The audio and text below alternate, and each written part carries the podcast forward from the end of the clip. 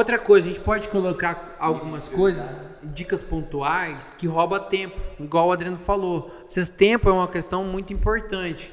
Às vezes a gente pode fazer o quê? Dar umas dicas pontuais. É algo assim que não é a venda, mas, por exemplo, a gente pode colocar no processo ali, ó.